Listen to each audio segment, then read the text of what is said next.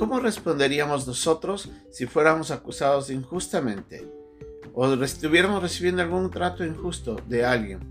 Yo creo que muchos de nosotros levantáramos la voz e inmediatamente buscáramos restitución o que se detuviera esa injusticia para que no siga afectándonos. Esa es una reacción común en muchos de nosotros.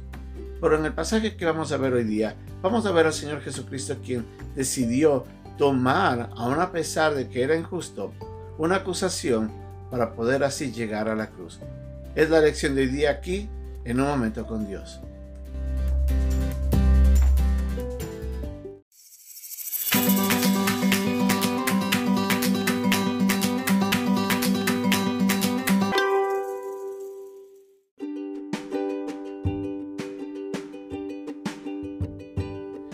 El pasaje de hoy se encuentra en el capítulo 15 versículos del 1 al 5 de Marcos. Muy de mañana, habiendo tenido consejo los principales sacerdotes con los ancianos, con los escribas y con todo el concilio, llevaron a Jesús atado y le entregaron a Pilato. Pilato le preguntó, ¿Eres tú el rey de los judíos? Respondiendo él le dijo, Tú lo dices. Y los principales sacerdotes le acusaban mucho.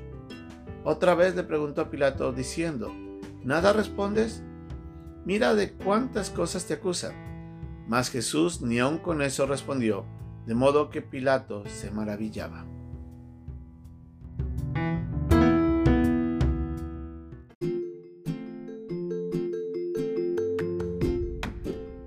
El concilio había decidido dar muerte al Señor Jesucristo porque ellos consideraban que la declaración del Señor era una blasfemia.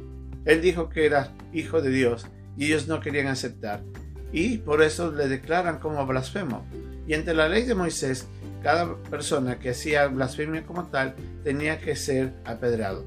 Pero ellos no tenían la capacidad, porque al estar bajo la soberanía de Roma, ellos tenían que presentar su caso ante la autoridad civil.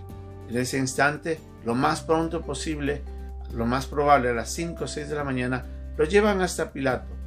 El gobernador romano que se encontraba en ese momento en Jerusalén celebrando la Pascua también, participando para cuidar de que no haya ningún desorden. En ese instante llegan todo ese grupo de, personas junto con el Señor Jesucristo y le dicen a, a Pilato, no, en este caso le presentan una acusación religiosa, porque la acusación con la que ellos declaraban de que Jesucristo tenía que morir era porque él era un blasfemo. Pero no le dicen esto a, Pilato porque sabían que Pilato no iba a tomar acción. Entonces levantan otras acusaciones y nuevamente incorrectas. La primera le dice es que él había negado, como leemos nosotros en Lucas, que estaba rechazando que se debe dar tributo a César. Una, una acusación completamente errónea, falsa por completo, maliciosa, porque ellos mismos fueron testigos cuando uno de ellos fue a preguntarle si tenían que dar tributo al César, y él dijo, dar al César lo que es del César y a Dios lo que es de Dios. Así es que eso era, era falso, pero ellos querían utilizar esa acusación. Y la otra era que él, según ellos, estaba declarándose ser rey y por tal razón estaba queriendo levantar al pueblo en una rebelión. Y sí, Jesús es el rey, pero él no había venido en este momento a levantar su reino. Él no venía a reclamar lo que era suyo por derecho. Él al contrario venía esta vez como siervo. Él venía a dar su vida por el hombre. Así es que ninguna de las dos acusaciones políticas eran ciertas, pero presentan esta pantomima para ver si de esa manera esto, eh, Pilato toma una acción. Y ante el juicio, el Señor no hablaba. Pilato le pregunta una y otra vez, ¿es cierto lo que te dice? ¿Por qué crees que es justo lo que ellos te acusan? Y el Señor no decía nada. Ese silencio del Señor Jesucristo es lo que asombró realmente a Pilato. Dice la Biblia de que él se maravillaba al ver ese silencio. Mansedumbre es la capacidad que tiene una persona de tomar acciones, pero que en vez de tomar eh, o hacer uso de ese poder, decide no usarlo, no ejercerlo y más bien a veces enfrentar circunstancias.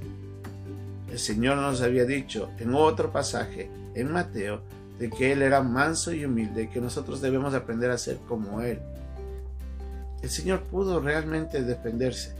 Él tenía todo el derecho, por las declaraciones injustas, a presentar su defensa y mostrarse inocente. Pero Él estaba en mansedumbre recibiendo esta acusación para poder así continuar con el proceso y llegar a la cruz. Todo lo hacía porque nos amaba. El ejemplo del Señor Jesucristo nos deja a nosotros un ejemplo muy importante. ¿Cómo nosotros respondemos cuando vemos una injusticia en nuestra contra? Muchos de nosotros, y entre esos me incluyo, reaccionamos con, con ira, reaccionamos con molestia.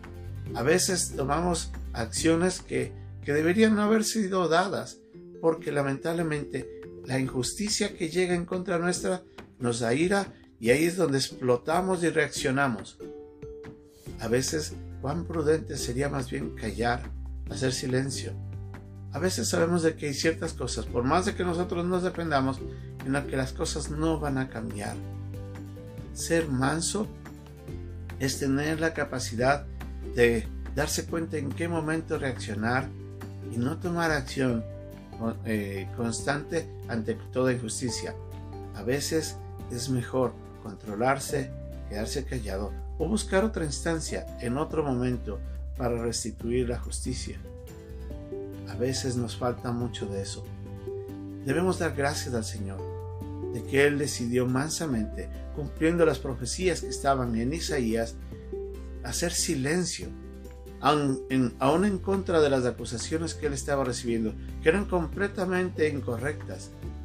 Él decidió callar y todo por amor a nosotros.